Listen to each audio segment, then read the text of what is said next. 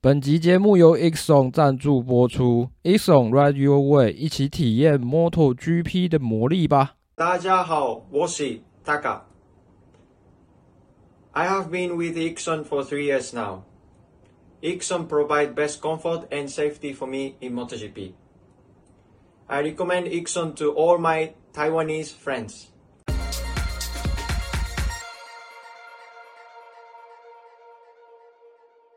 嗨，大家好，我是摩托笔记二号编，欢迎来到摩托杂谈，这里是摩托笔记的 Podcast 频道。好，我知道你们想要听什么哈，没关系哈，那我们尽快的就把那个跳过去啊。你们要抖内的，记得要抖内，这样就好了，好不好？等一下，你说，你知道他们要听什么？是大家好，我是 Taka，干嘛？不是啊，我们先介绍来宾，哦、我们先介绍来宾，好不好？哦哦好，今天一样跟我们的这个摩托笔记的主编还有半数人代表哈，来进行我们这个主编晚点名。打给我主编，哪里可以看 GP？那等一下哦，我知道你们想要听什么，所以我们的今天也才第一场嘛，所以我们那个积分的部分我们就爆快一点，好不好？跟那个正赛概况的部分，尽量控制在 十分钟之内。我知道你们非常想要听什么哦，然后呃，正赛概况的部分，我应该因为第一场而已嘛，所以积分不是很重要啊。嗯，对啊，那个数学好，数学数学好的人应该都算得出来了，对不对？一场而已嘛，是也不用加加减减啊。那 Moto3 的部分呢？这个 Take 三的 Holgado 拿到分站冠军，那第二名是这个 VOE 车队的姆尼斯，那再来是哦，我有我发音错的话哦，这个非常抱歉啊，对啊。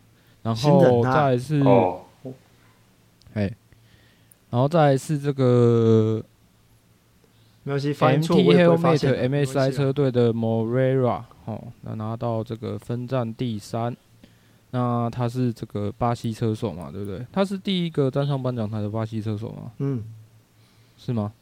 还是以前就有？呃，你是说摩托摩托 G GP 级别？以这个以这个级 GP 嘛？当然 GP 的话。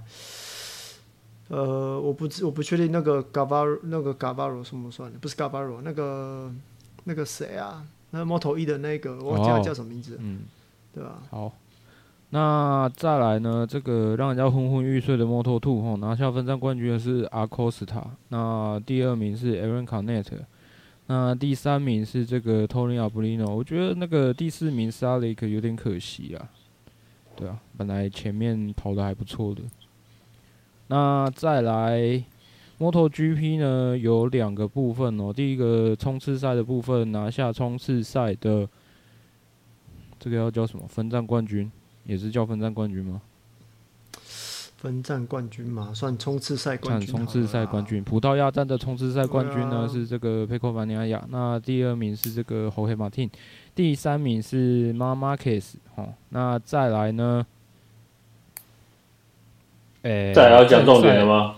啊，对，还没，还没。正赛的部分呢，拿下分站冠军是佩克巴尼亚亚，第二名是阿普利亚的小牛，然后第三名是这个穆尼 VR 四六的巴萨基。好，然后再来就交给主编来讲一下。欸、靠前面好，这是赶火车啊！啊，没有啊，还好啊，这样我这样也拖了四分钟哎、欸。是吗？是是是这样子吗？对啊。好啦，那。那终于又开始比赛了哈，那其实也算是等蛮久了。那这一场比赛啊，呃，应该说这一站，因为这一次有两场嘛，所以这一站比赛看起来其实跟赛季呃季前的测试差不多。因为我们在季前测试结束之后就已经说了，其实今年赛季呢，就是杜卡迪啊跟其他车厂啊，甚至或许还有那个阿普利亚之间的竞争啊哈，那。目前看起来，呃，杜卡迪的赛车，不论是 GP 二三、GP 二，都是算都算是场上最强的赛车啦。因为你看那个佩科巴奈亚，他是 GP 二三嘛，然后巴萨基他是 GP 二二。那他们前三名颁奖台就占了两台了，那再外插一台阿普利亚，就刚好是呃杜卡迪跟阿普利亚。呃，我觉得今年应该就是看这两这两队了啦。那以哦，因为这一次哈比较不一样是还有冲刺赛啊，所以我觉得我们就一个一个来看好了。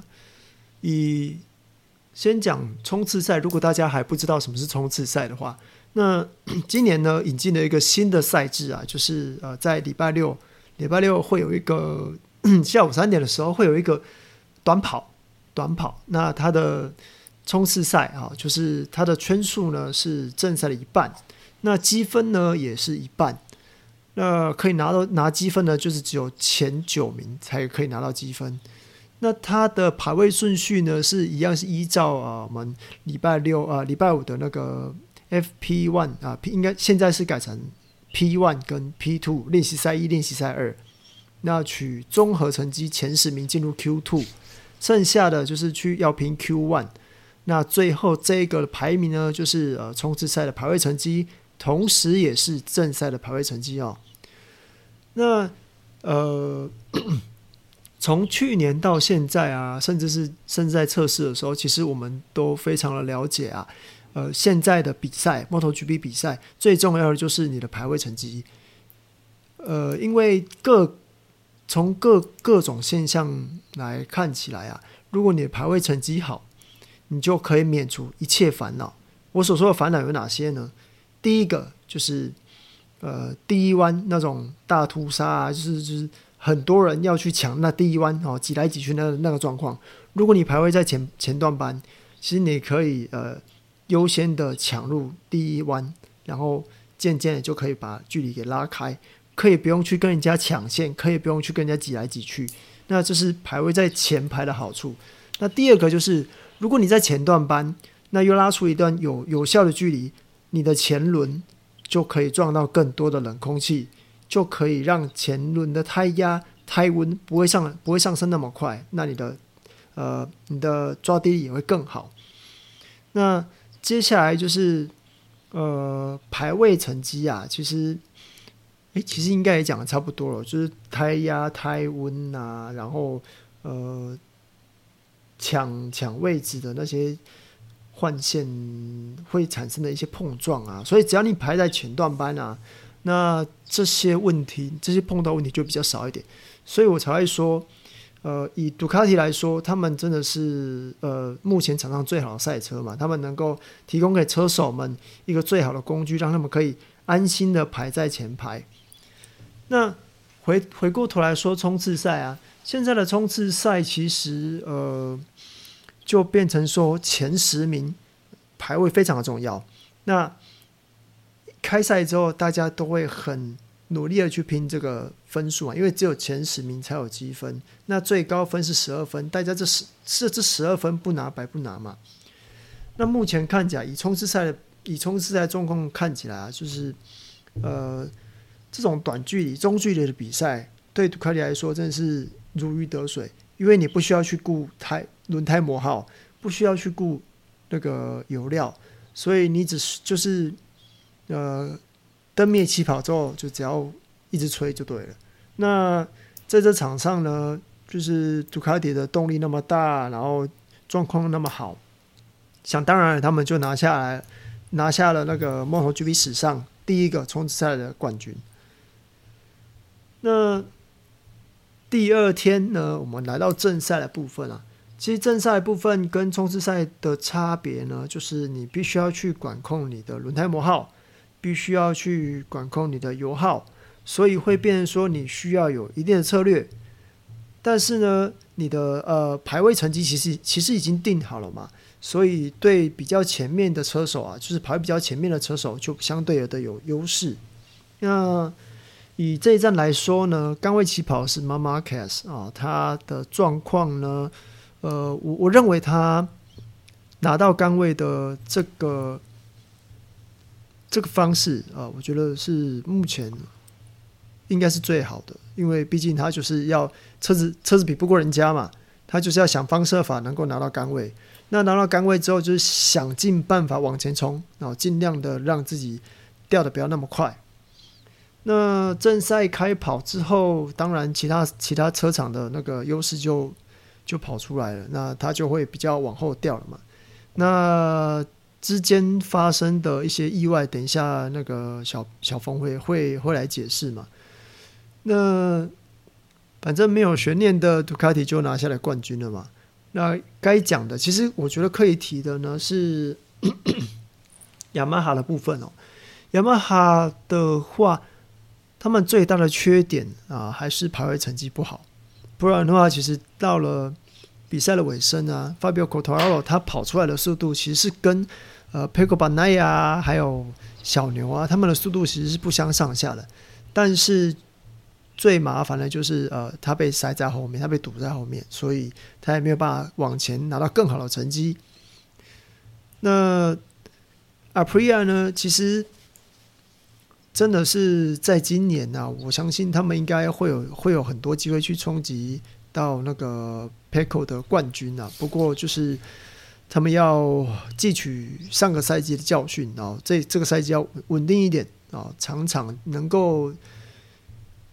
呃，能够拿到最多分数啊，然后记得圈数不要算错，然后他们的技师要呃要就是认真一点啊，不要再不小心弄到车子切错模式，车子对对对，不要不要切错模式啊。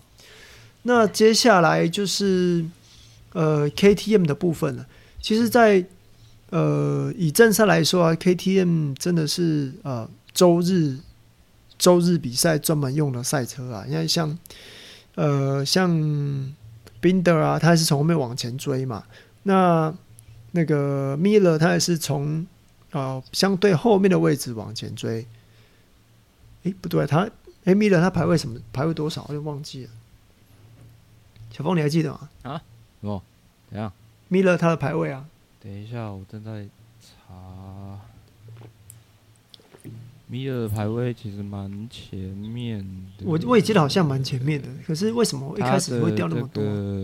排位成绩是第五，然后其实他冲刺第二排嘛，对不对？冲刺赛，冲刺赛大家应该都还有印象嘛？他一度一度冲到领先去嘛？可是他、嗯、呃正赛部分，我觉得哦这边这边我直接讲我对 KTM 的看法，我觉得他跟冰的。可能可以交流一下数据啦，然后去取得一下平衡啊。因为我觉得冰的冰的实在是，呃，因为因为现在呃，这个要怎么讲？以前我们都戏称小牛是周六车手嘛，对，他周六跑得很快嘛。而现在因为那个赛赛程有限缩嘛，对不对？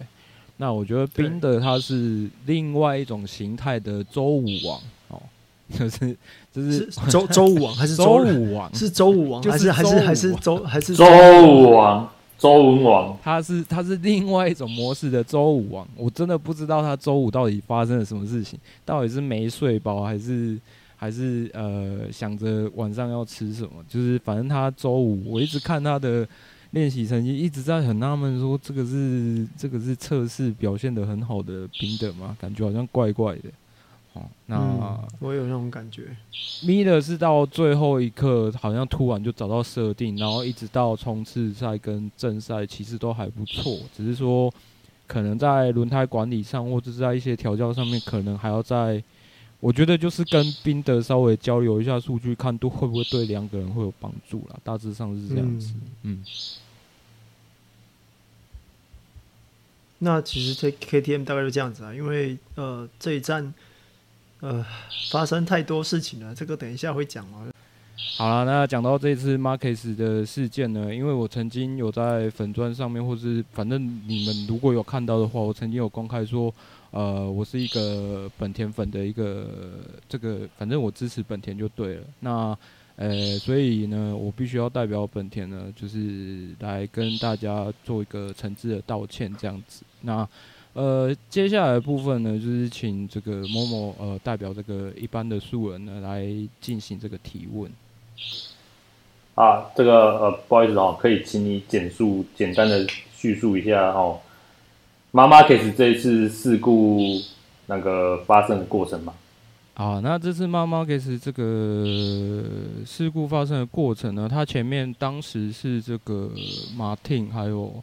在马丁的前在前面就是 Oliveira 的。那，呃，在其实，在入弯之前，如果你们有看这个重播的影片的话，其实，在入弯之前呢，马马 Marquez 的距离是慢慢的有在缩短，那是一直到呃最后一刻才急剧的，就是感觉到它速速度，它速度其实有变慢，但是就是没有慢到跟前车一样慢，所以变成说再加上他的，我不太确定马马克斯。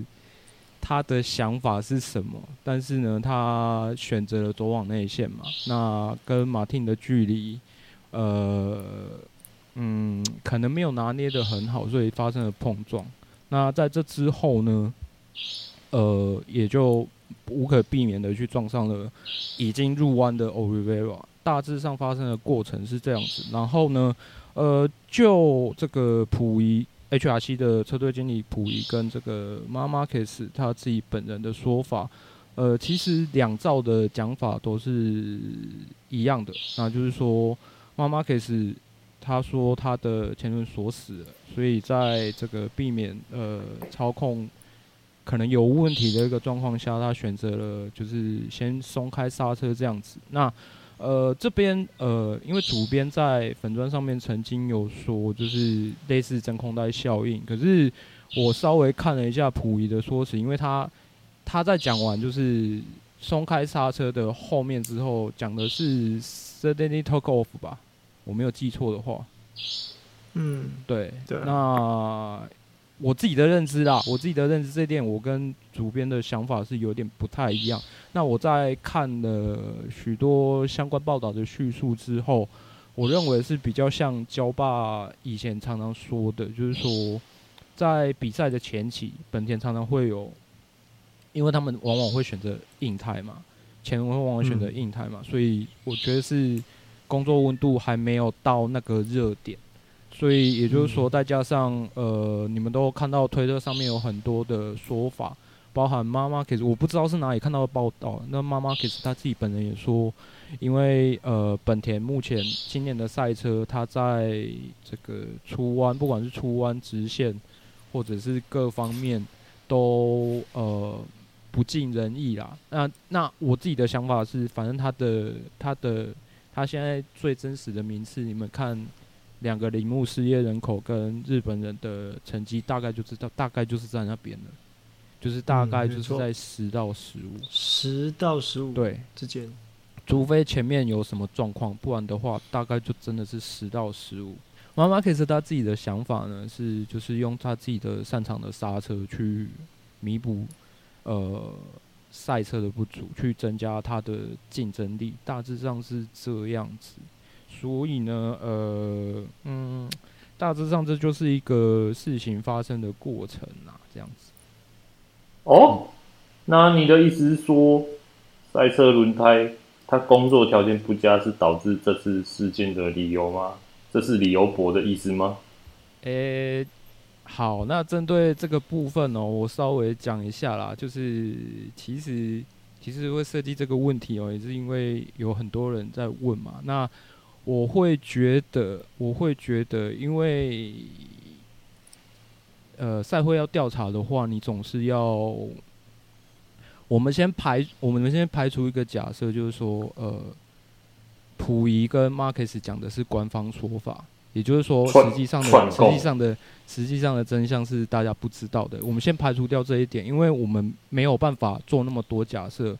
我们粉砖或者是说呃各种媒体，其实就是针对呃我们得到的资讯来去提供给你们车迷们。那我们只能就当事人的说法，然后去提供给你们。那当事人呃提供给赛会的这些资讯，其实我觉得只是。事发过程，它不是一个理由或借口说，啊，就是呃，可能赛车机械有问题啊，或者说工作条件不佳，然后导致这次的事故，也就是说，就是所谓操控的问题还是怎样之类的，所以可能 Marcus 的呃责任就比较没有，因为我觉得在这次的事件里面呢、其实。呃，我看过另外一篇报道，是 Marcus 到医院去跟 Olivera 道歉。那 Olivera 他也是接受，然后有稍微讲了一下自己的想法。那他觉得说，，Marcus 可能要再思考一下。就比方说，如果赛车的条件如果真的这么不好的话，是不是要做要去做一些取舍？大致上是这样子。那比方说，如果你因为马奎斯擅长的是刹车嘛，所以他只能用他擅长的能力去增加赛车的竞争力，去弥补赛车不足。可是，在这样的条件之下，会不会造成呃不必要的这个状况发生？其实回顾过往哦，马马奎斯其实不是只有今年在赛季初期会出现这种很奇怪的状况。你们想想看，二零一八年的阿根廷站那个一战三罚，还有二零一九年他在美国站转倒了，以及二零二零年。也就是他生涯的转折点，就是赫雷兹的那一摔。其实我觉得都在在的显示了，马马奎斯他在就是主编 po 的那张图，你知道吗？就是他一直在用自己的身体去抓车子的极限。然后，嗯，哪一张啊？你忘了吗？我忘记了。就就薛定格的薛定格的极限啊。介于要倒跟不倒之间哦，介于要倒跟不倒。对啊，那可是我觉得在正赛做这件事情，就会相对来讲会非常非常的可怕。对，因为我们这么多年来已经看过太多呃有天赋的车手，就是你知道发生了不好的事情。那我很怕妈妈可以，就是我们最不想看到就是马马克斯到最后就是。发生这样的事情，造成呃很大的遗憾。那甚至说，他因为他自己的想法是这样子，然后他自己的骑乘风格是这样子，那造成其他车手的遗憾，那我觉得是更不好的。非常遗憾。对啊，大致上大致上是这样子。所以这一题的话，我觉得它不是一个理由或是一个借口，它只是说哦。呃，在接受赛会的调查过程当中，他必须要给赛会一个呃说法，或者说哦，从车上的各种呃感知器传传回来的数据，去验证说哦，马马奎斯当时的超驾其实是 怎么讲？是用他的认知下，呃，提升赛车竞争力的这个呃超价方式去做超价，但是不代表他是没有责任的，大致上是这样子。啊、下一题。哦，所以就是马马奎斯的行为嘛？那你觉得排位赛时候跟车这种行为是可取的吗？这一题哦，哎、欸，我在道歉记者会上笑，好像不太好，对不对？呃、欸，没关系的，没事啦，没事啦。排位赛跟车这件事情哦，就是稍微跟大家再重，哎、重新说明啊，应该说重新说明会比较好。其实，在过往的 Moto3 有很多我们比较多看到这种行为啦。那其实呢，呃，我们就赛会拿捏的标准的话，我会比较倾向于说，其实他们去抓跟车的这个问题的标准，应该是说，比方说你在赛道上。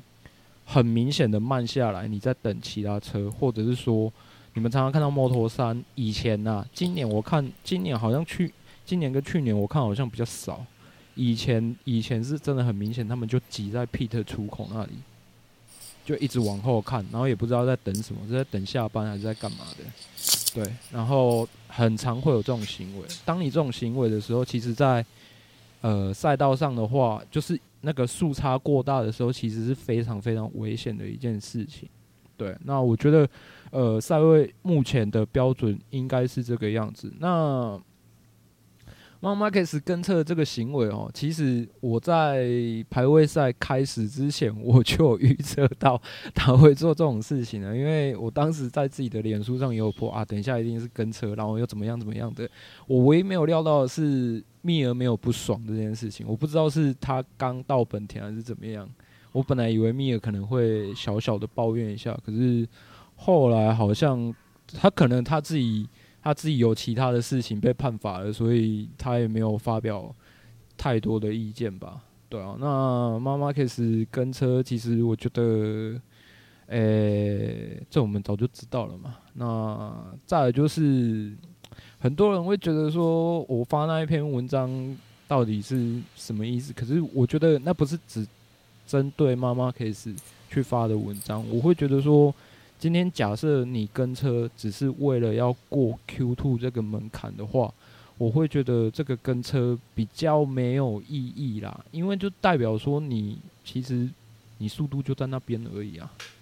你还要靠跟车才能勉强过 Q Two 的门槛，那其实你在 Q Two 可能没有办法到很好很好的成绩。可是妈妈 case 他这次做出来的，我我真的不知道，我真的不知道他到底是怎么做到的。就是他在 Q1 的时候就跟着 Mir 嘛，然后做出了，他是直接刷新场地记录。对，也就是说，也就是说，他那个记，他那个时间一出来是，呃，就是反正就是比比场上任何人都还要快了。所以他 Q1，你们你们可以看到他 Q1 最后是不跑的，就是已经不出 pit 了，因为他认为应该不会有人再去刷刷出这个记录，他他觉得直接准备 Q two 就好了。那 Q two 到最后的结果当然当然也是一样。那我就会觉得说，其实这个跟车。是蛮有效益的，虽然说也算是很不择手段的一种啦。可是，如果你可以拿到这么前面的名次的话，如果你本身呃有这个能力，或是有抓到这个诀窍的话，那可能呃嗯赛会的判断上面，他也不觉得说你这种行为有呃损害到其他车手的权益，或是。在赛道上会造成任何危险行为的话，那基本上我觉得还蛮超值的吧。对啊，这是我自己的想法啦，我不知道大家是怎么想的。嗯，所以，所以我我我我会认为啦，跟车当然是不择手段的一种。可是你如果可以跟到，呃，拿到杆位，甚至破破场地记录的话，我觉得其他车手其实可以稍微思考一下，到底有没有机会可以做到这种地步。嗯，大概是这样子。哦，所以就是跟车虽然可耻，但它有用。嗯，对啊，这是事实啊。对啊，那发生那么多事情哦，那你还会继续支持本田吗？好，这个问题哦，这个问题，反正有听 有听到的人。有听到的人应该都知道我在讲谁，好，没关系哦。这个反正我会觉得啦，反正我既然就是承认我是本田粉的角色嘛，那我觉得那是我本人的立场啦，不代表整个摩托笔记。就是如果你要跟我们合作的话，但是呃有一些顾虑的话，其实你们就可以跟主编讲，没有关系。但是我自己个人的认为。我自己的个人的认为，我们都是赛车迷或是 MotoGP 的粉丝，所以我觉得，呃，我有跟很多就是呃喜欢 Rossi 的粉丝也会交流，或者说也会怎么样。那但是不会到就是互相排斥这样子。我自己的个人的认知是这样，因为反正多你多听听对方的想法，然后呃多。反正就是多听一些他们的，他们跟他们自己的，比方说他们自己去观战的经验，或者说他们自己去看到车手的一些经验，我觉得那都是一件很好的事情。然后针对 Marc Marquez 的部分的话呢，其其实我有的时候在粉砖上面，其实像这件事情的当下，我第一个反应我就是直接 po 文说，因为他那个车身动态。看起来真的很夸张，夸张到我真的觉得，就是不管别人不管别人怎么解释，我都觉得我都会觉得说他这个一定是要被判罚的，因为他这个真的，你们两个啊，那个默默没有看嘛？主编你有看，你应该也会觉得有一点有点太那个了嘛？你说晚上吗？或者是说当时的，其实我觉得，其实我、嗯、我都觉得还，因为好好讲、呃、看了他车身动态，然后再加上就是就就是呃，当然是以相信相信本田的说法，然后再这样看了一些评论来说啦，我相信他确实是没有要刹车的。那、啊、不是没有刹车，他确实没有刹车，他确实是他确实是没有刹车的，吓死我！我懂了，我懂了，他确实是，他确实是刹不下来的。第第一个是因为他前轮已经锁死了，他前轮已经锁死就没有，其实是没有任何的刹车功力、刹车能、刹车能力。那这样子，他必须要松开刹车，松开刹车之后，他的车身应该是应该，其实有在骑车，大家都知道，你只要呃。刹车或者松开刹车，你你的 你的那个你走的线就会变哦。但是它是松开刹车之后，就是往往内啊，往内往内倒，往内倒。它应该要、啊、如果这样解释的话，嗯，嗯因因为松开刹你你急刹松开刹车之后，你应该是有切线方向往前走嘛。但是它的车身它的车身是。持续的往里面走，嗯嗯，嗯。然后就直接撞上了那个、嗯、那个马丁的车尾，然后，嗯，对，然后也没有办法的，没有办法，就是他也没有办法，就直接撞上了那个 Oliveira。那当然，这是我们看到东西，就是站在我的想法，我还是。就是一直维持着，就是说，我认为他是有刹车，他要刹车，但是就是被吸进、被吸到真空袋里面。当然，大家都可能，大家都有，大家都有大家的看法，但是我觉得这应该是我，我觉得这比较接近，就是撇开任何的，就是什么滤镜都不要看，我觉得这应该是比较接近他们所谓的数据跟整整个比赛的动态。那。呃，刚刚其实我们也有一直讲到说，呃，其实我们都知道本田赛车是现在比较相对弱，相对弱势嘛。那 Marc Marquez 他就必须得用他最擅长的刹车来弥补，就是来追回他损失的时间。那所以他必须得用硬胎。那我们刚刚前面有讲到说，哎，用硬胎还比较早，比较早在比较早的圈数的时候，它的工作温度还没上来。所以很容易就是前轮锁死，这这这到现在都是说都都是说得通，都是没有问题的。那就是到最后就是你锁死之后松开刹车撞上去，其实这个我我觉得这都老实说，我觉得这这有点没有办法避免了，因为呃你就是要去要去要拼那个刹车嘛。那那当然他说他其实没有想要超车。这很正常，因为他真的是没有办法，他的距离不够，只是刹太刹太晚了，所以就 A 上去，这这真没有办法。那呃，其实我我对整件事情啊，就是很多人都有对这件事情有一些意见嘛。那像大一啊，大一他就说，哎，他认为以他想要当一个公正的车手，就是我超不过我就不超，超得过我才要超。那其实我我我觉得啦，就因为因为小一，呃，大一的弟弟小一他也是就是这这一站受伤嘛。那我当然可以体体会到，就是体谅到说，哎，他的亲弟弟受伤了，所以他其实对于这种车手啊之间出意外这件事情会非常的感冒。可是其实我觉得他说的这件事在在比赛中是没有办法。是没有办法，呃，被实践的，因为这是再怎么说，这是比赛，这是争先赛，不是计时赛。如果你觉得你超不过，你就不超，你没有没有，你不去制造任何的超车机会，那么你就是只能一直待在后面。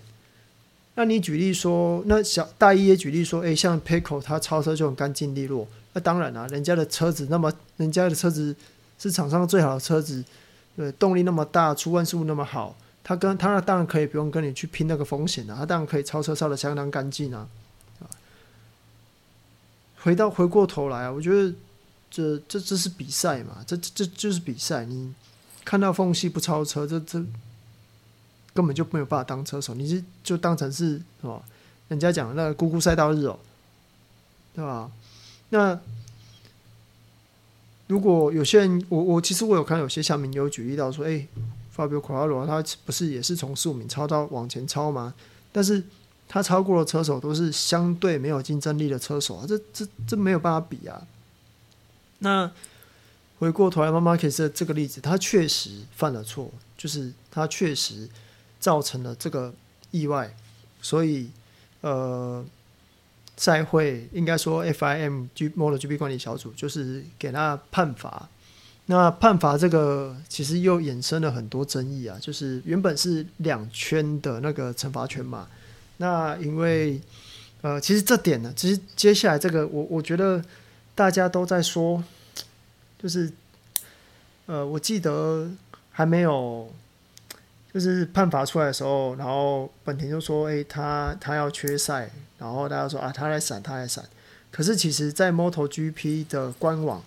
应该说，官方推特在确定马马奎斯他的手有骨折之后，应该是那个他们的医疗中心的医医医疗官就已经有就已经有公布 unfit，就是他没有办法，他的手不适合继续比赛。也就是说，本田他是依照这个 unfit 去，他可以他可以拿来当参考，说，哎，他手他手有问题，所以他下一场不跑。那这个两圈的长圈，两圈的惩罚圈出来之后，哎，刚好他不跑，然后就就炸锅了嘛。他说：“哎，他不跑，你罚罚那个罚那个阿根廷站有什么用？他不跑。可是罚比罚罚则这件事是为了什么？就是要让他在比赛的时候实质上受到惩罚。所以如果他去跑那个阿根廷站，他就是这两。”他就是要跑到，他就要受到秒数的惩罚。可是他现在是连出赛都没办法出赛，三十七分直接没有办法拿。我我我觉得这个就是这个已经算是一个惩罚了吧？那那接下来呃，昨天呃，昨天来接哎，昨对昨天那个 FIM 他们有更新罚则，就是呃一定要罚到他嘛，就是要罚到呃奥斯汀在美国站。然后就有，我就看到有人就是跳出来说：“哎，我就看到有记者跳出来说：‘哎，这件事情就是 FIM 改判更新这件事情是之前没有看过，就是以前都是哎，这个车手啊罚下一站，就是假假设是阿根廷站要判罚要被罚，那他就是那一站要做要要去服这个要去。’罚到这个罚则，那如果他是因他如果有缺赛的话，那这个罚则就没有了，因为他他就是缺赛了嘛，他就不会他就不会拿到积分了，这就等于他已经被罚到了，对吧？那变成是说，呃，FIM 他们现在不依照规则书去做这个。跟动，因为他们跟动了法则，就是其实就是没有按照他们的那个 FIM 的规则是规则书去去做了嘛。那其实很多人，呃，不论是记者也好，连连最近最新的就是本田啊，他们也要根据这件事情，就是呃要提出上诉，他们要跟 F 跟 FIM 上诉，就是更新法则这件事情。那我我其实看那个 Moto Matters 他的那个。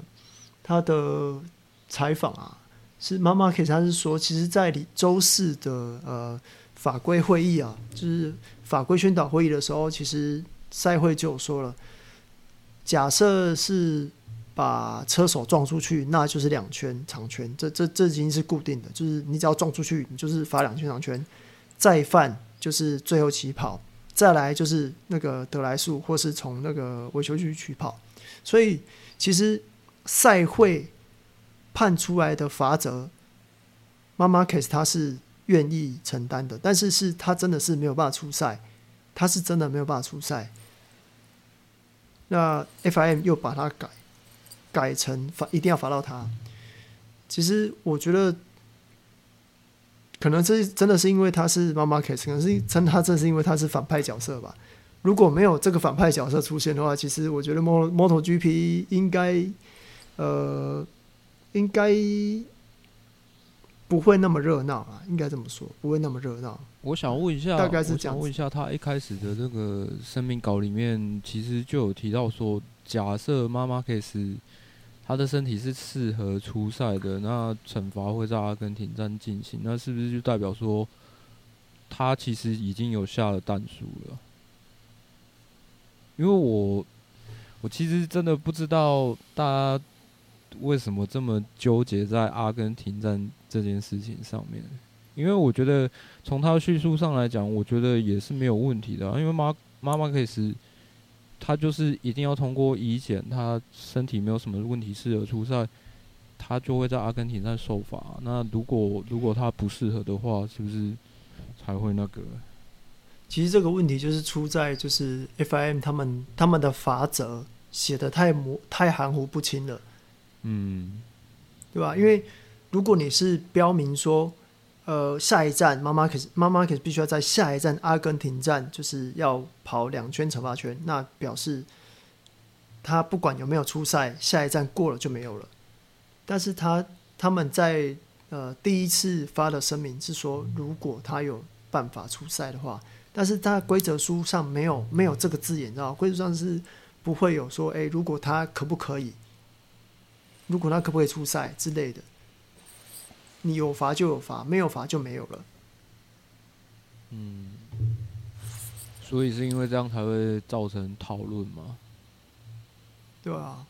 我刚刚有讲到这个超车的部分啊，主编讲的就是一个，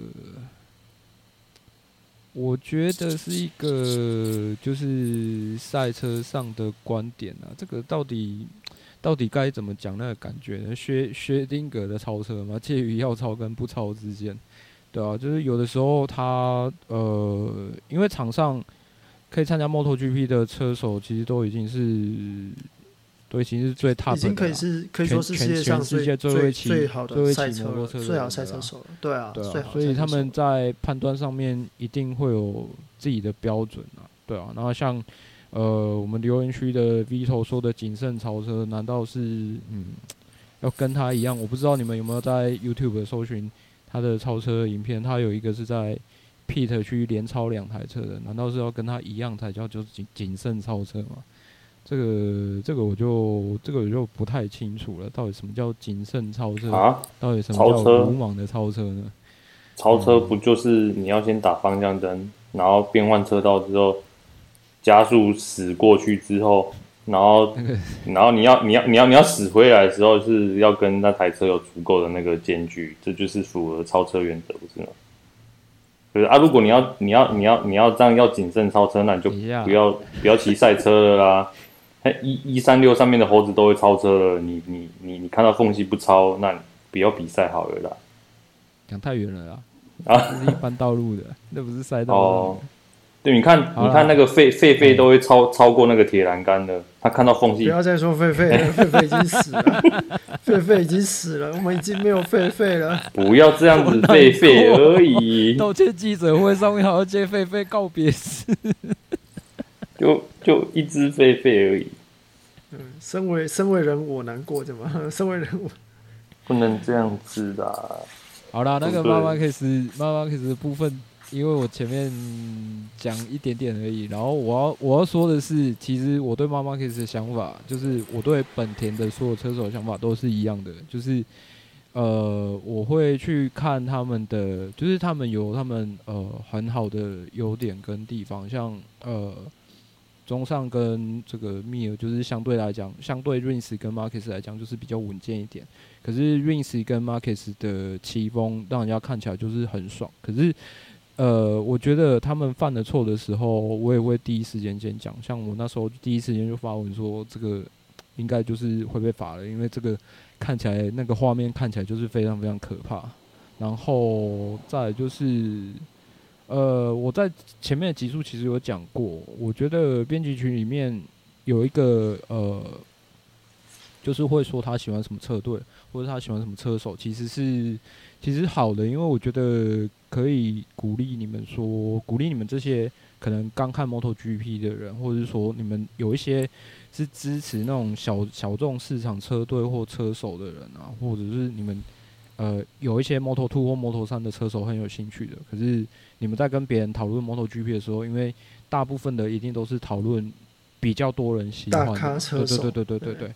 可是我会觉得说啊，你们也可以就是呃很大方的跟他说哦，我观察到哪一个车手，我觉得他有什么很不错的地方。但是他如果有什么不好的地方的话，或是他比较低潮的时候，我也会呃建议你们就是尽量不要啦，尽量不要往尽量不要往强的那边靠过去啊。对啊，就是你们还是就是陪伴他成长嘛。对啊，那我觉得如果他之后。呃，慢慢的起来的时候，你们也会觉得说，哎、欸，他都可以很有成就感，对他都可以完成了，那你也可以比较勇敢的往你的自己的目标或是你的梦想去迈进。这是我一直以来看不管各种领域的运动选手的一个角度啦。我觉得运动选手他除了他们在自己的专业领域上发光发热，带给我们这些运动迷的就是一种梦开始的地方吧。我觉得应该可以这样讲，对啊。可以让你们去勇敢的去实践你们的梦想，这样子，嗯，因为毕竟他都做得到嘛。像那个最近经典赛很红的大谷翔平啊，其实也是这样子。我们我觉得这一年已经把他营造成有点像神的地位，可是几年前我们都不会想说他在进大联盟之前，我们都不会想说他可以到这种地步啊。对，我们节目总是要挑这场比赛。表现好的、不理想的跟表现惊艳的三个车手，好，那其实我刚才是我稍微提到了表现好的，我觉得是小牛吧，我觉得他尽力了啦，那就秒数一直卡在零点七跟零点八，哎，这个也是没办法的事情，绝望啊，没办法的事情，绝望，嗯，太早让他跑走了，我觉得是这样子，嗯，然后表现不理想的就。我觉得这一次就给宾德啦，然后之后再看他之后的状况啦。因为我觉得他这个周周五王当当太久了，实在是有点让我觉得有点失望。特别是这一站，这一站在之前就已经有做测试，可是感觉感觉整个 KTM 的 气氛，除了米勒以外，就感觉整个还是蛮低迷的这样子。那表现最惊艳的，当然就是。第一天突然冲出来的这个 Jack Miller 哈，这个 Jack Miller 真的是让我有点、有点、有点意外啊，因为有点害怕，有点对啊，因为才刚转到 KTM 没多久，看起来好像还不错呢。这个里程数再累积一点，轮胎的掌控再累积一点的话，搞不好嗯指日可待了，就看。小小牛跟米勒哪一个先拿到这个第三支车队的分站冠军呢？啊，主编呢？这要怎么看？这要怎么说呢？其实，其实我觉得我好像跟你差不多哎。我觉得表现好的车手就是阿普利亚，他真的表现的不错啊。老实说啦，是真的表现的很好。那。呃，我我觉得小牛我没有什么要补充的，仅只只能够说，呃，他，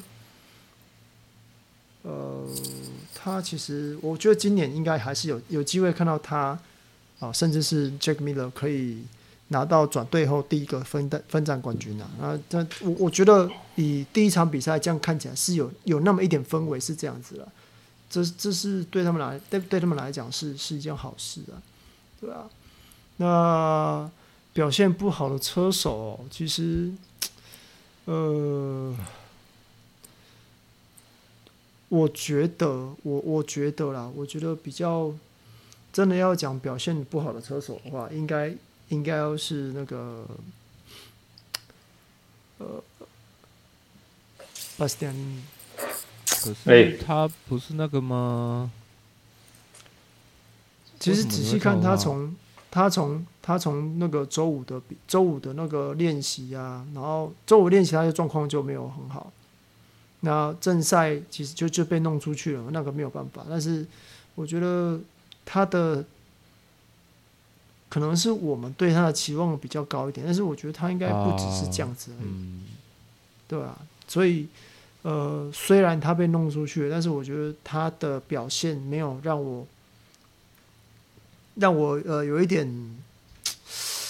呃有点介意啊，就是他应该不是只有这样子而已，对，大概就是这样子。那那我可以，我我也可以讲啊，哦，就是三个嘛，表现好跟表现不好，跟一个很惊艳的嘛，对不对？表现好的就刘君美嘛，对不对？啊？没有了。李瑞李瑞云嘛，没有了。啊，不是那个啊，不管是谁表表现不好，我觉得就是妮妮，因为真的期望太高了，他就这么的啊啊一啊，本来我还以为是内鬼，对啊，我本来还以为是内鬼，结果就直接终止交易了。对啊啊啊，就这样子，你没有搞搞搞出一点事情来，我就觉得嗯，然后表现好的人呢，就 Marquez 啊。什么意思？什么意思？哪一个？哪一个？等一下，哪一个？没有讲错，没有讲错，讲错了。你惊艳的，Marquez 是经验。什么意思？Marquez 是令我惊艳的。我想说，他本来就会，Marquez 啊。哦。我不想，我本来想说啊，他一定是会搞事的人，但我没想到啊，第一站就搞事，还搞那么大。哇，这个，我想说，你本来就是反派的存在，但是你是太久没有那个，是不是？然后，哎，第第第，哎，第第一场哎，哎呀，第一场你就搞搞事搞那么大，我才是觉得令令我惊讶。然后表现不好的是那个啦，啊不，表现好的是那个那个喝酒酒驾的，对，他他就这么没有什么意外，他表现好没有什么意外，对啊，他表现好啊，所以所以说他表现好，他他模范生。这这个道理告诉我们，喝酒还是可以改过自新的。对，你只要，那这转的有点硬，啊，这转的有点硬啊。不可以啊，好，可以，可以，可以。我提供，啊、我提供，好，我提供一些那个 Fantasy 上面的数据啊。那 Fantasy 上面的数据除了有呃排位，然后冲刺赛跟这个正赛最后的名次之外，然后它还有一个就是。你的排位跟正赛最后就是上升的名次去做累加。那这一场这一场提供几个人给大家做参考了。那就是像 Paco Paco 一定是最，因为他冲刺赛跟正赛都拿第一嘛。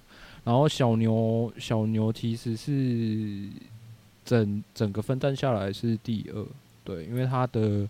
排位也有第二排嘛，那那个冲刺赛跟正赛表现都不错。那再就是第三名是那个小马弟啦哈。那这个你们在正赛的后半段就可以看到什么叫做好好靠车想了哈。这个。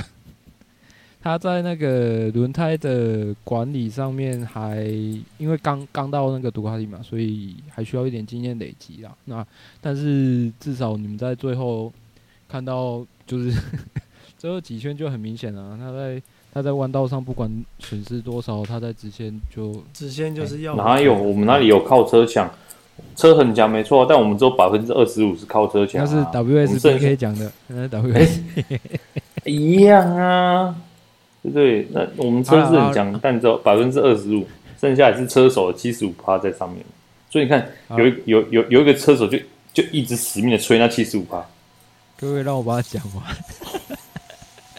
又绕回去。然后再来再来第四名哦，是我挑的，就是表现最不好的这个 b r a n Binder。可是 b r a n Binder 有很大的一部分都是靠他后追的那个分数。他后追真的是有点有点可怕。他后追是真的很可怕。可是我真的觉得他周五不知道到底是怎样，是是人家是周一症候群，他是有周五症候群，就是第一天上班总是比较累这样子。厌世厌世。对啊，那其他其实像。大一跟不管是大一跟 Rins 啊，他们呃都有排位比较靠后面，可是呃正赛或是那个什么正赛或是冲刺赛的名次又没有到很前面的那种地步。而我觉得 Rins 第一场这样已经算不错了，不错了。真的，其实应该说 Mir 他第一场这样，其实我觉得也算不错了。哎、欸，他一台那么烂的车。他是正赛两圈长圈吗？他是哦，是哦，那这样其实是真的不错哎。对啊，对啊。如果是这样的话，是是真的还不错，感觉上没错。阿根廷可以稍微再看一下，只要那个本田的调教不要再走中就好了。哎呀，大致上就这样子吧。然后、嗯、大致上就是这样子。其他的其他的补充，就我最新发的那一片三叶的那一片而已吧。就是三叶有给科塔拉罗他要的武器了，只是看科塔拉罗他有没有办法发挥他在就是计时赛制的经验，然后去拿到更好的排位名次，大概就这样子。嗯，好了，以上。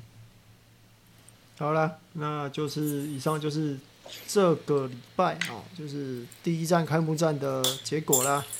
那，这下个礼拜，下个礼拜，下礼拜啊，反正之后哈有那个那个那叫什么？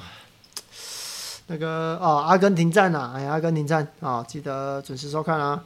呃，那就先这样子了，拜拜。多多笔记，下次再见，拜拜。哪里可以看 GP？